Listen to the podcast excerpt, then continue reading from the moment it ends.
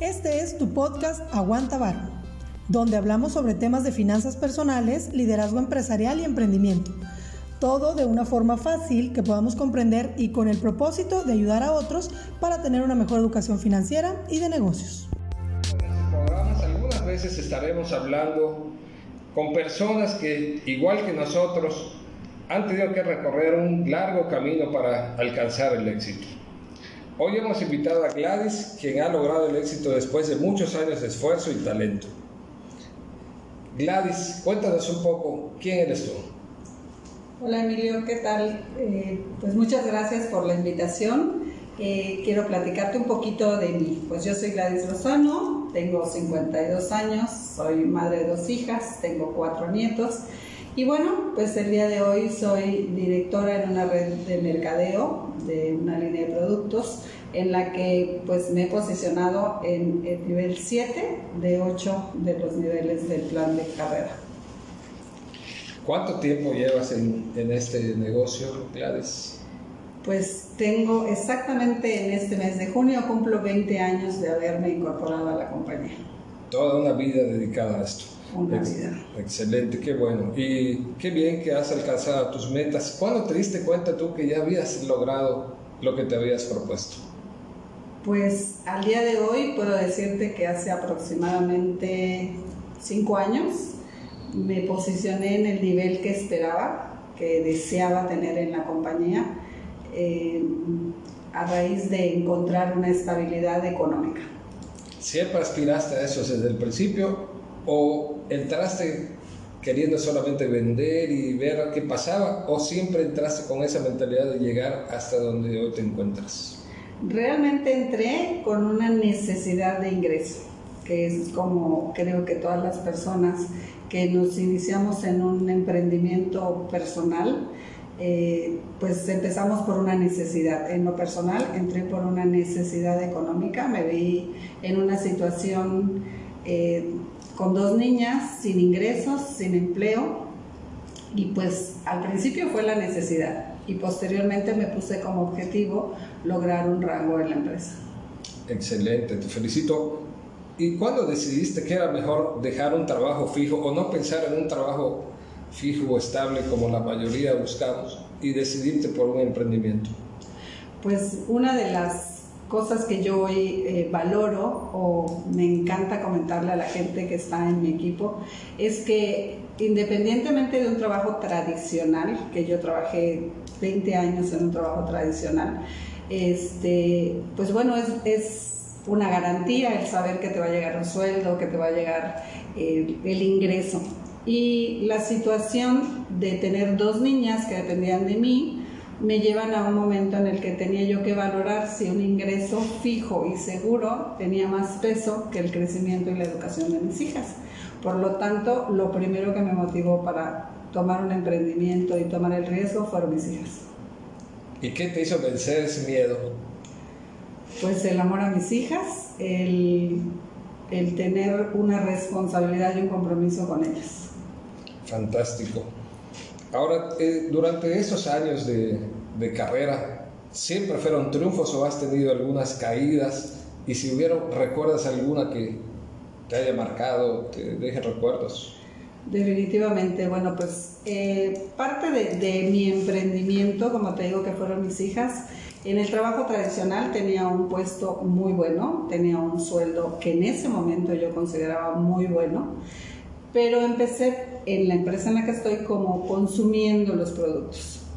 Y se me presentó la oportunidad de tomar una decisión y de emprender en mi ciudad de origen, que es Yucatán, Mérida, Yucatán, este, y decidir este, regresar a mi ciudad. Tomo la decisión y pues a base de retos, de metas que me fue poniendo la persona que es mi online en la compañía, eh, pues vi la posibilidad de lograr el emprendimiento. Y cuando me sentí que ya iba a tener el ingreso mínimo que necesitaba para, para ser independiente, vino un huracán, que es el Isidoro, y pues con las situaciones de muchas familias se quedaron sin casa, sin trabajo, pues mi negocio se cayó, porque pues mucha gente que estaba en mi grupo, en mi línea de trabajo, pues se fue y tuve que volver a empezar de cero. Entonces no todo es miel sobre hojuelas. Cuando uno emprende tiene que tener muy claro qué es lo que quiere, por qué lo hace y pues no desistir. O sea, siempre tu motor estar encendido para lograr el objetivo. Excelente. Y comparando ese momento con ahora, con la pandemia, ¿crees que hubo una diferencia entre lo que te ocurrió ahora con lo que ves en este momento, estabas más preparada para enfrentar una situación como la que hoy tenemos? ¿Cómo les afectó esto? Uf, no, definitivamente uno no está preparado porque agarramos un ritmo, encontramos una comodidad o una seguridad en la que pensamos que nada nos va a mover de donde estamos. Y en el momento en que nos avisan que entramos en cuarentena, que no vamos a, a salir a trabajar y que pues hoy por hoy en algún momento cruzó por mi mente que lo que yo hacía no era de primera necesidad. Pensé que me había quedado sin ingresos, que no iba a tener manera de seguir adelante, con muchos compromisos con mi familia, este, pues los gastos, ¿no? Los gastos fijos, eh, los compromisos adquiridos. Y pues me di el permiso de llorar en mis rincones como dos días pero esa misma situación, ese mismo nervio, ese, misma, ese mismo miedo de salir de mi zona cómoda es la que me impulsó, para hoy decir que pues ha sido un reto y una de mis frases es, en crisis creces. Excelente, maravilloso.